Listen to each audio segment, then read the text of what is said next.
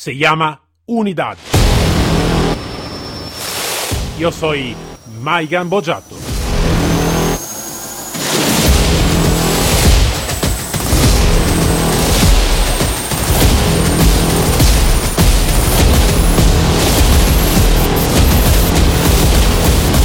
Unidad K9.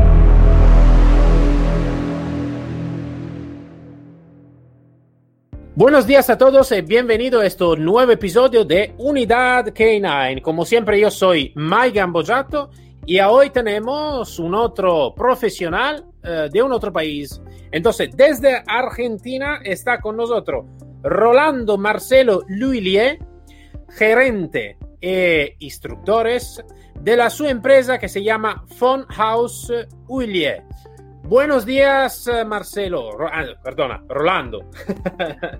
buenas, buenas noches. ¿Cómo te va, Maguín? ¿Cómo anda todo? ¿Cómo está tu audiencia? Saludo a tu audiencia.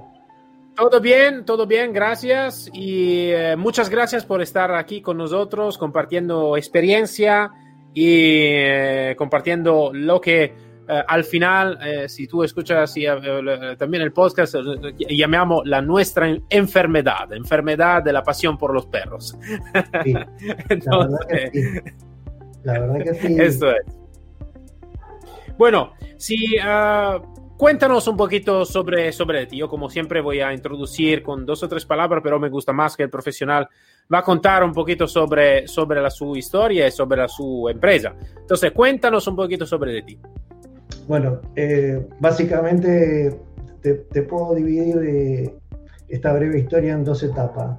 La etapa de la niñez, donde yo a los ocho años empecé eh, a observar como un instructor enfrente de mi casa trabajaba con perros. Este, me empezó, me gustaba, tenía una pasión por eso. se llama Odilmo Broda. Y él vio que yo todos los días me sentaba ahí, un día me llamó, pidió permiso a mi mamá, me dijo si podía eh, dejarme que, yo pueda ver cómo él trabajaba. Me tuvo un año observando eh, cómo él adiestraba, después empecé, como creo que tiene que empezar todo el mundo, juntando excremento, aprendiendo a conocer lo que es, eh, qué ha comido el perro, qué no ha comido el perro. Nosotros, en nuestra época no existía, yo tengo 60 años y no existía el alimento balanceado. Nosotros preparábamos las comidas con una orden veterinaria y de acuerdo al peso del animal, a la exigencia, a si era un perro de competencia o si era un perro de trabajo, si trabajaba 12 horas o no. Este, aprender a, hacer nuestras mangas de ataque. No había equipos, nosotros fabricábamos todo. Desde la trailla no existían los mosquetones para trabajo, o sea que tenía que hacerlos todo artesanalmente. Y bueno, de ahí empecé eh, a trabajar, después entré en Policía Federal, cuando salí de policía, monté mi propia empresa. Eh, ya antes trabajaba en forma independiente, o sea, siempre trabajé en el área de seguridad y siempre adiestrando. Y después me fui especializando en distintas áreas, ¿sí? Y me quedé con el área de seguridad porque es muy abarcativa y hace poquito, hace cosa de un mes, entramos con, con labradores a trabajar en la parte de asistencia porque creo que le tengo que devolver un poco a la vida lo que el perro me dio. El perro me ha dado todo lo que tengo, lo que tienen mis hijos, los estudios, eh, la empresa, la sucursal, todo lo que tengo se lo debo a los perros. Inclusive hasta la vida de mi hijo el más grande se la debo un perro. Entonces creo que es hora de devolver eh, todo lo que, lo que un K9 te da, ¿no? O un perro de trabajo te da. Eh, que son muchas, mucho, así hay, como es mucho sacrificio, es mucha alegría. Soy, soy de acuerdo, soy de acuerdo. Y sobre un poquito la tu empresa, ¿no? Eh, tú todavía estás trabajando, ¿no? Su, el tema de la seguridad, de todo, ¿no? Sí, eh, mi empresa es única en Argentina, o sea, nosotros somos una SRL, somos exportadores e importadores también, nos dedicamos a todo lo que es licitaciones nacionales e internacionales eh, para adquisición de perros en Fuerzas Armadas, Fuerzas de Seguridad.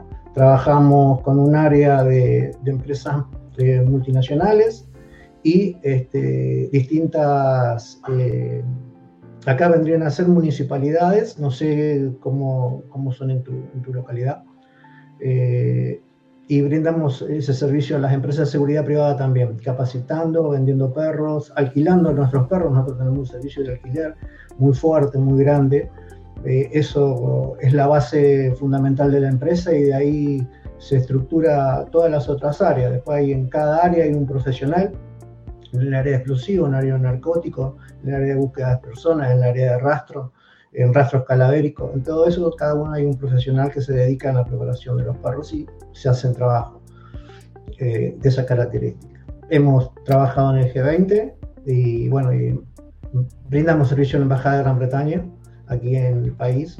Eh, algunas, algunas cosas que he mandado, creo, en el día de, referencias de, la empresa a nivel nacional e internacional. Trabajamos con compañías mineras, eh, que son de, Canadá y, operan acá en Argentina. El mayor problema es eh, el narcotráfico. ¿sí? sí, claro. Y, la inseguridad. Son dos cosas que van unidas, unidas de la mano, conjuntamente con el tema de armas también, ¿no?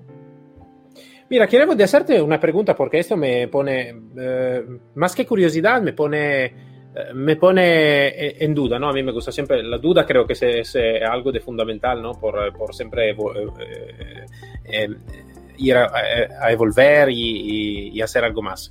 ¿Está algún país que, mm, tú me has hablado también de alquilar el perro, ¿no? Por cuestión de seguridad y todo. Sí. ¿Está algún país, ejemplo, que esto no lo va a aceptar, ¿no? De, de, esta, de esta, tipología de, de, trabajo, ¿no? De alquilar perro. Algún país sí, también aquí en España sí que se puede hacer y todo. Uh, según la tu opinión, el, lo de hecho de uh, alquilar el perro a nivel operativo, ¿esto va a influir a nivel operativo uh, o para ti en, en real, realidad, si bien entrenado, no, no va a influir nada? No, nosotros pr primero eh, lo que hacemos, nosotros trabajamos con ovejero alemán línea de trabajo, trabajamos con Malinois y trabajamos con Labrador. Los perros de alquiler solamente son ovejeros alemanes, o línea de trabajo o línea de estructura, porque son otro tipo de temperamento, el de estructura un poquito más equilibrado, más tranquilo, más dócil, más fácil de conducir, ¿sí? Eh, y el mayor problema que a veces tenemos es la capacidad de la gente, el personal de seguridad privada, de lo que vendría a ser el guardia de seguridad privada. Nosotros tratamos de sociabilizar mucho los perros. O sea, nuestros perros pueden trabajar en un jardín de infante, en una fábrica, en una empresa, acostumbrarlo a estar en el centro de la ciudad, viajar arriba de un, de un auto, de un micro, de un camión, porque tienen distintos escenarios de trabajo. Pero normalmente hacemos un relevamiento del lugar y hacemos una preselección del personal y ahí en base a eso hacemos un estudio del hombre y tratamos de eh, darle un perro en base a las características y temperamento de él, para la función que vaya a cumplir. O sea, vos tenés un perro que de repente es muy fuerte y se le entregas a una persona que no tiene mucho temperamento en el manejo de ese perro y a la larga te termina arruinando el trabajo, te termina arruinando el perro y no siendo efectivo. Nosotros capacitamos, evaluamos, tenemos seguro de responsabilidad civil también por, por el uso eh, por lo que puede ocasionar el perro y el guía en cualquier lugar donde trabajan. Eh, pero a nosotros nos ha dado resultados haciendo una buena selección en las líneas de sangre y ir adaptando, inclusive cuando nosotros trabajamos mucho con Prosegur, Securitas, empresas eh, que tienen distintas sedes en distintas partes del mundo. Los perros se acostumbran a trabajar con el hombre, a identificar un uniforme y cuando lo sacamos de un servicio de una empresa a otra, tratamos de darle un tiempo de adaptación. Eh, estamos encima constantemente con el vigilador, supervisando, viendo cómo realizan su trabajo. Eh, tenemos protocolos de seguridad, o sea que los guardias tienen que cumplimentar con ciertos protocolos de seguridad e higiene, no solamente en el trabajo, sino en el lugar de descanso del perro, en el canil, las medidas del canil, las eh, cuidamos todos esos aspectos y hemos tenido, no hemos tenido problemas de accidente porque cumplimentamos esas medidas de, seguridad. Eh, y tratamos de eh, entrenar constantemente y adiestrar constantemente al hombre para el uso, para el uso del perro.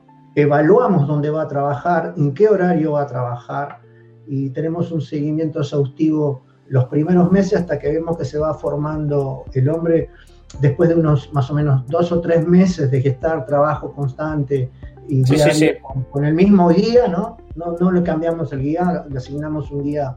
Normalmente nosotros ponemos dos guías por can. Eh, vale, vale, vale. dos días por can, ¿sí? Y vale, no te, te, Pero te esto porque, ejemplo, yo antes no, no conocía esta tipología de, de, de, trabajo, en realidad, porque, ejemplo, en Italia esto no, no, no está admitido, ¿no? Entonces, si un guardia uh, quiere estar en la su empresa con en los K9, Uh, tiene su perro, pero se lo compra él y todo es algo de diferente, ¿no? Entonces sí que me poneva curiosidad, ¿no? Entonces, de, por saber cómo realmente se puede, se puede hacer, se puede lograr un éxito con uh, alquilando el perro y todo. Bueno, um, claro que en tu vida profesional, yo también he mirado, ¿no? La tu empresa, he mirado todo, ha tenido muchos éxitos, muchos éxitos buenos, muchas cosas buenas y todo. Seguro, pero que claro, en, la vida profesional también a veces va a ocurrir lo que se puede llamar alguna, sí, calamidad. Cosa mala, yo no, no me gusta mucho calamidad, eh, cosa mala porque en realidad no, lo que es malo a veces puede ser bueno por experiencia y todo, ¿no? También una experiencia mala también es una buena experiencia tampoco, también, ¿no? Uh, ¿qué, qué, qué, te, cuál es, qué ha sido el, el, el más grande la más grande dificultad en el trabajar en este, en este campo, lo, en, tu, en tu, vida profesional? Lo sigue haciendo. Mira, yo te, te voy a contar eh, eh, algo personal. Vos vas a decir, bueno, el que trabaja con perros lo lleva, lo lleva adentro, ¿no? Yo antes de que la perra vaya a parir o en el momento de parición, eh, yo me quedo con la perra, me quedo, inclusive me llevo hasta un colchón al lugar de donde yo tengo la paridera de los animales, que tienen casi 4 metros por 3 metros, el muy amplio, y me instalo ahí. Me instalo ahí hasta el momento, desde que nacen los cachorros hasta que abren los ojos a los 11 días, 12 días. Me quedo, me quedo ahí, mi familia no me ve. Yo me instalo en el lugar, ¿sí? O sea que nace el cachorro, lo primero que huele a la madre y, y me huele a mí, ¿sí? La parte más difícil es cuando los tengo que despedir, porque soy yo normalmente el que trato de que ningún perro sufra y trato de, que, de, sacrificarlo con su veterinario para que no, que no sufra. Eh, y esa es la parte, la parte más, más difícil en lo que es en el trabajo mío con, con perros. Este, y después, con lo que lidio mucho, sí es con, con la gente, eh, con respecto al manejo y al trato del animal en, su lugar de trabajo. Con eso se lidia mucho. Claro, claro. Eh, sí, esto, claro, es siempre un momento muy complicado y es un, claro, cuando están con nosotros o lo vamos a crear, todo es parte de la familia, todo, entonces, claro, es complicado, muy complicado. Y después nosotros tuvimos, cuando recién empezaba, que hacía meses que estaba trabajando en esto. Eh, nosotros entramos en una primera empresa en un depósito fiscal, que vendría a ser una aduana, ¿sí? donde trabaja en el puerto. Y entraban a robar muchos, a reventar los candados de los contenedores, a robar la mercadería. Nosotros teníamos ahí un vigilador y no teníamos ningún cartel de prevención, solamente nosotros alquilamos el perro a la empresa de seguridad, habíamos capacitado al hombre. Y habían entrado un, o sea, los sábados y domingos no, no tiene actividad el lugar, entonces viene la prefectura, que es el, ente que fiscaliza eh, estos lugares en, mi país, coloca un precinto, no puede entrar nadie ni violar nadie, solamente queda el guardia de seguridad para hacer los cambios adentro. Y como todo guardia de seguridad queda solo sábado y domingo, entonces empieza a salir a trabajar con el perro, a hacer la recorrida habitual, son tres cuadras por dos cuadras el predio, y claro, el perro ya se había mimetizado tanto en el trabajo que el guardia a cierta hora soltaba el perro para que vaya a hacer el trabajo y el perro salía a hacer la recorrida sin el guardia porque ya sabía lo que tenía que hacer. Y justo había un chico dentro del predio, que había, lo habían, del otro lado había un, barrio, una villa miseria, este, ¿sí? de gente de, de pocos recursos, y lo, habían tirado una pelota para que, para que el chico entrara y pudiera reventar un precinto, y como es un menor de edad y era, no es, este, podía, no iba a tener problemas legalmente, bueno, entró ese chico y el perro lo vio, era una perra, una, una belga, no dejera belga, no tuvo suerte, el chico trató de saltar el paredón por donde había entrado pero la velocidad del belga es superior. Y lo agarró de la pierna, lo lastimó, le hizo un 7 en la pierna, quedó ensangrentado el chico, un chico de 8 años, 9 años.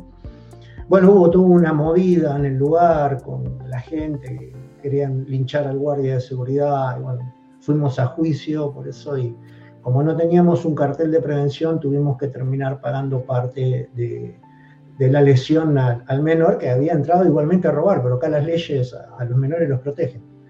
Entonces, eh, bueno, es todo un tema. Esa fue la parte la, más difícil de todas.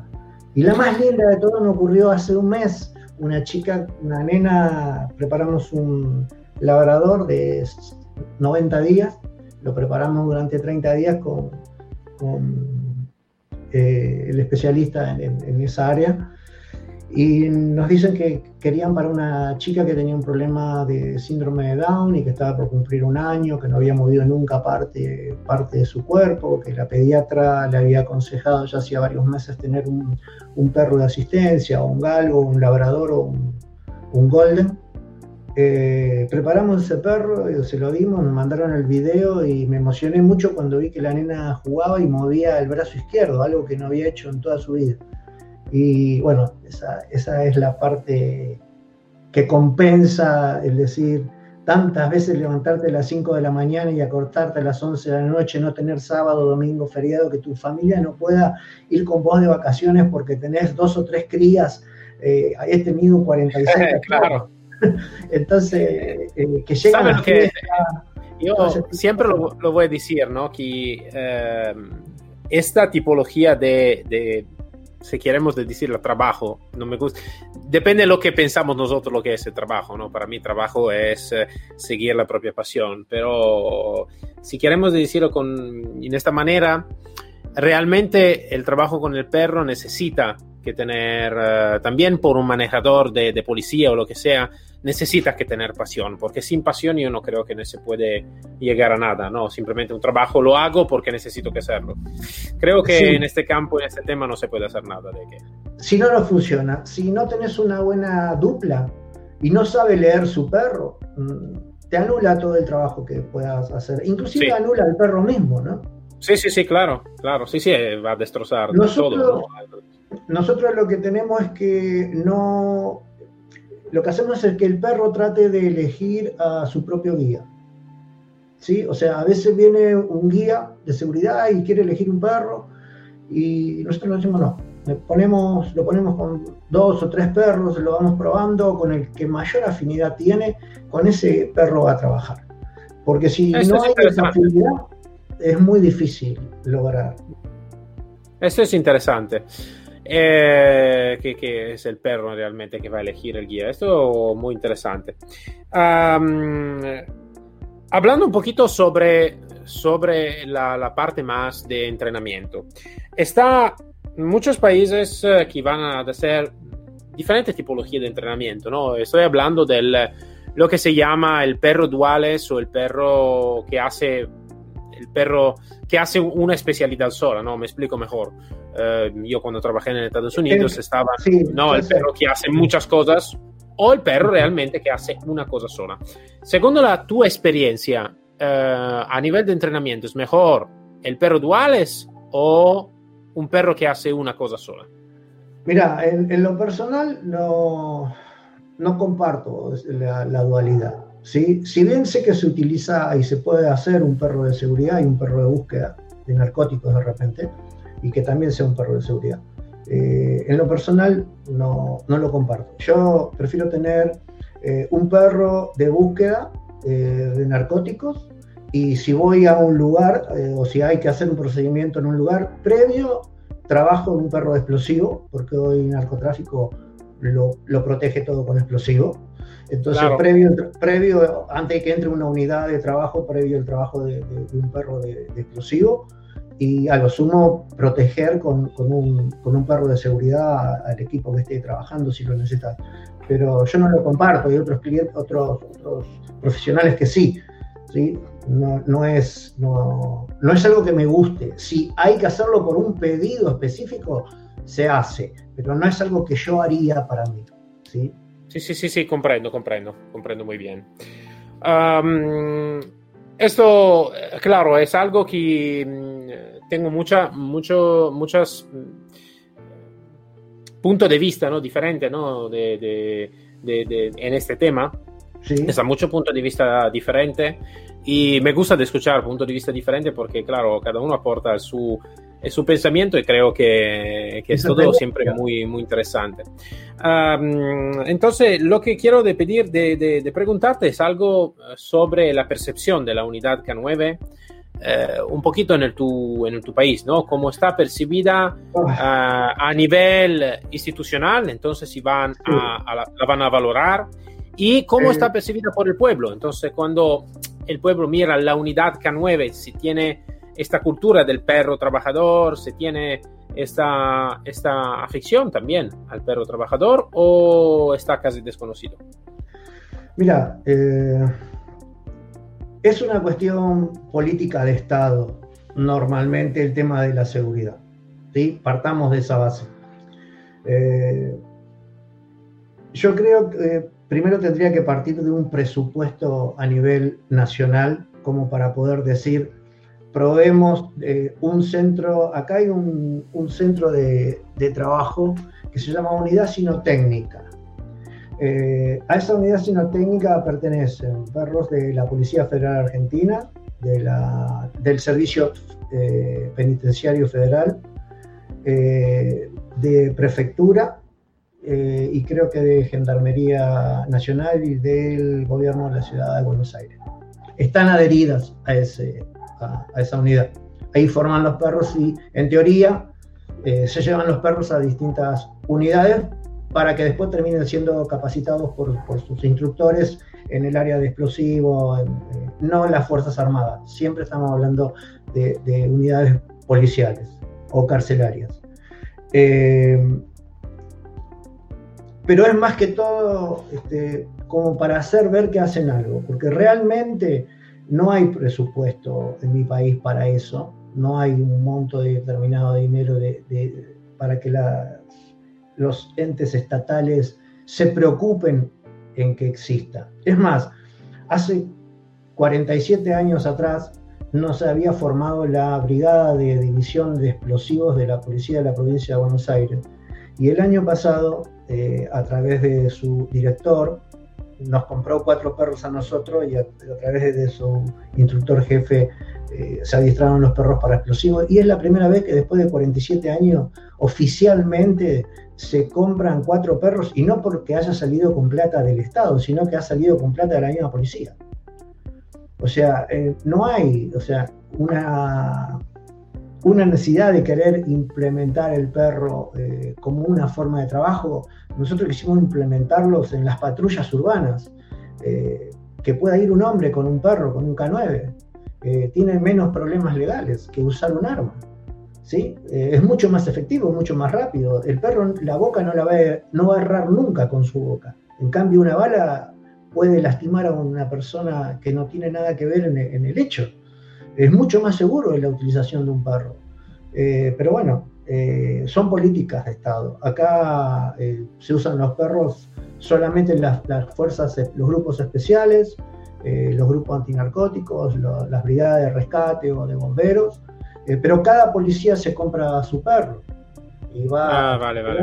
O sea, no, no, no, hay un presupuesto para que cada fuerza pueda tener su sección. Siempre sale a pulmón buscando con donaciones. Hay unidades caninas, por supuesto que hay unidades caninas en las distintas policías que componen eh, las provincias de mi país. Algunas eh, provincias sí tienen su este, presupuesto provincial para, dedicado a eso, pero no hay una estructura a nivel nación que diga desde la nación hacia abajo se baja una línea de trabajo organizada y estructurada para todos los instructores este, en determinadas formas de, capacitación, adiestramiento, este, evaluación de, los perros, evaluación de la unidad, que cada uno arma la unidad como puede, con lo que tiene, con lo que encuentra y con lo que consigue. Y eso no corresponde. O sea, Normalmente las empresas privadas, como invierten dinero como nosotros, nosotros invertimos dinero en construcción, en tener el canil con las condiciones y las medidas internacionales o estandarizadas que corresponden. Eh, pero no lo vas a encontrar, la parte edilicia que tenemos nosotros no lo vas a encontrar en ninguna fuerza de seguridad, porque no, no tienen el mismo presupuesto.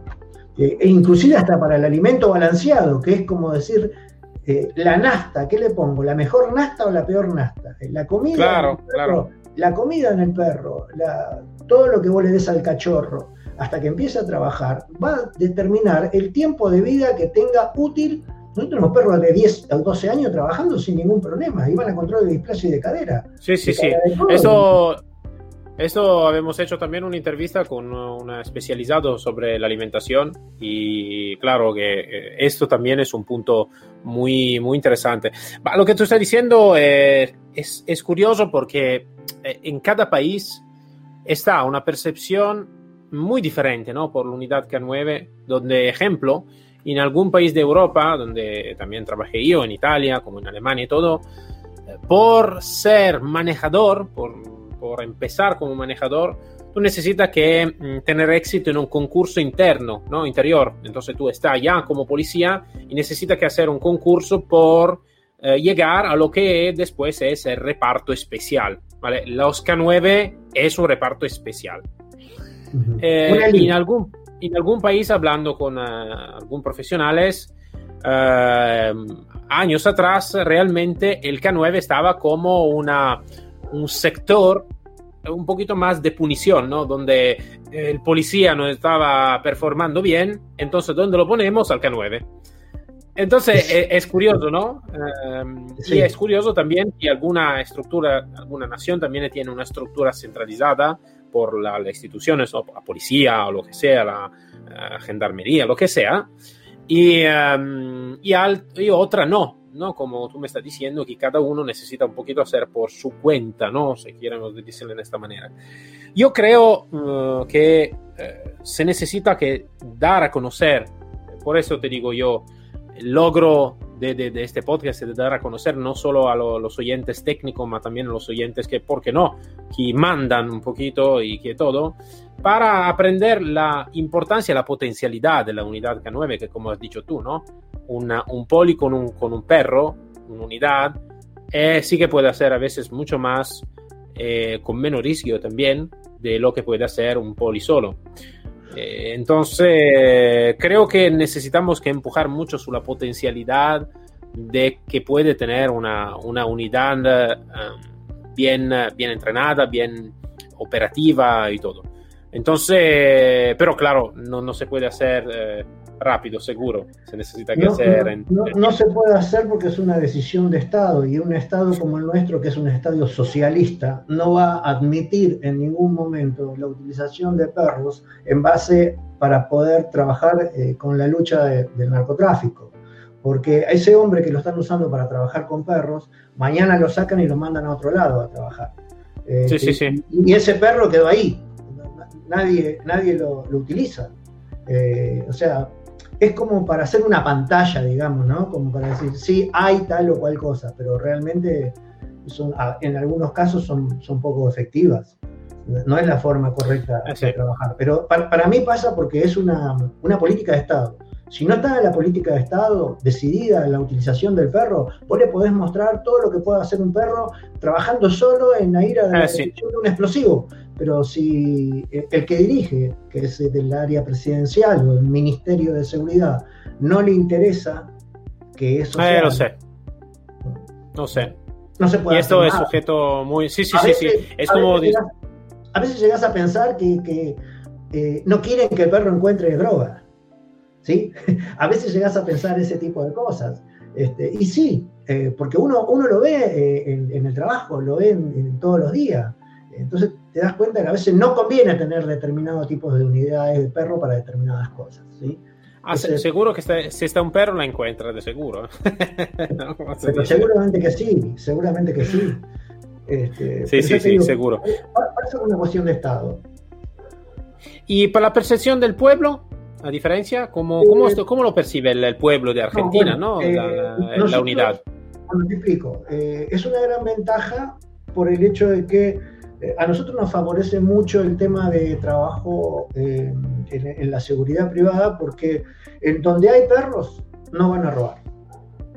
Eso seguro. ¿Por qué? Porque se utiliza mucho en las unidades carcelarias. El perro sí se utiliza mucho en la unidad carcelaria.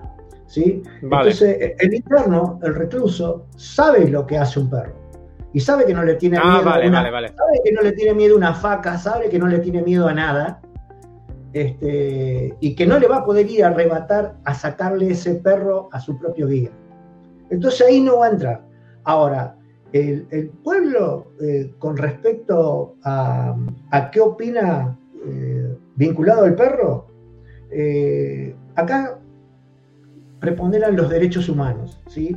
Entonces, cuidan eh, que no le pase nada a nadie, entonces por ahí la policía, la división perro en, las manifestaciones no sale, a menos que sea algo muy grande. Eh, entonces que está siempre más relegado a, una, a un tercer cordón de seguridad, allá lo último de todo, ¿sí? Cuando por ahí, este, si dieran otra, otra contención diferente, la disuasión sería totalmente distinta, ¿no? Pero bueno, este, la gente es, indiferente en esos, sí, eh, hay muchos proteccionistas, eh, muchísimos proteccionistas que sí están al tanto de todos los lugares, inclusive nosotros cuando, cuando vamos a trabajar a lugares grandes eh, que dependen mucho, en el lugar donde se trabaja con perros siempre hay proteccionistas y nosotros no tenemos ningún tipo de problema que puedan ver las condiciones en que el perro trabaja, en que está cuidado, alimentado, además, para que no haya ningún tipo de de Son proteccionistas que cuando vos le querés dar un perro para que lo cuiden nunca tienen espacio, ¿no? O sea, pero sí son proteccionistas para ver lo que hacen los perros de los demás. Eh, no sé si me entendés. Sí. Sí, como sabes siempre, ¿no? En, todos están personas que realmente van a hacer lo que necesitan que hacer y otros que van a hablar de lo que se hace, ¿no? Entonces, son dos cosas muy diferentes. Ma, uh, te digo, mmm, sí, estoy de acuerdo y Claro que, como he dicho, necesita que crecer en general un poquito la cultura eh, y poco a poco, claro, hablando más, eh, hacer, dejando que la, la, gente puede acercarse más, ¿no? Imagínate, yo lo sé muy bien y creo que va pasando también por ahí, ¿no? Mucha gente piensa que todavía el perro de búsqueda de sustancia estupefaciente, de droga, está drogado a sí mismo, ¿no? Es drogadito, yo, yo siempre buscando la droga porque la necesitan su cuerpo y, tienen esa, esa forma. Lo que digo siempre, le digo. Es la pregunta cuando mundial, estaba, ¿eh? Pregunta eso, ¿eh? Cuando estaba en policía, yo se acercaban y decían, ah, no, ma el perro es antidroga, entonces está drogado. Y digo, claro, sí, sí, sí, muchísimo. Simplemente tenemos una dificultad con la marihuana porque esa dificultad para, para fumar. Entonces digo, pero esto, por el resto, todo perfecto. no sé si es un poquito malo como, como Poli en este caso, pero vale, eso, eso va a pasar. Sí, sí. Broma, broma aparte, me ha gustado mucho tenerte aquí. Eh, estamos eh, acabando porque el tiempo, eh, como se dice, es, nuestro amigo o, menos a veces. A mí me gustaría de, hablar mucho más, pero tenemos un tiempo. Entonces, me ha gustado mucho tenerte aquí y compartir mm, así que, que tú has compartido con nosotros eh, la tu experiencia, la tu historia, uh, también algo de personal, que esto es siempre importante, ¿no? No, no, somos solo técnicos, más somos también seres humanos, ¿no? Entonces, eh, el aporte humano es muy importante. Entonces, muchas gracias por estar con nosotros y haber compartido toda la tu experiencia y toda la tu profesionalidad. Gracias y a tu disposición cuando gustes. Un abrazo, saludos a la audiencia. Seguro que sí, eh, ¿cómo se dice? Continuamos a estar en contacto, seguro. Cuando quieras, Entonces, ningún problema. Muchas gracias y hasta luego. Hasta luego. Para todos, nos encontramos el, el próximo episodio de Unidad K9 uh, con mi, Maigan Bojato, y con un otro profesional y una otra historia. Hasta luego todos.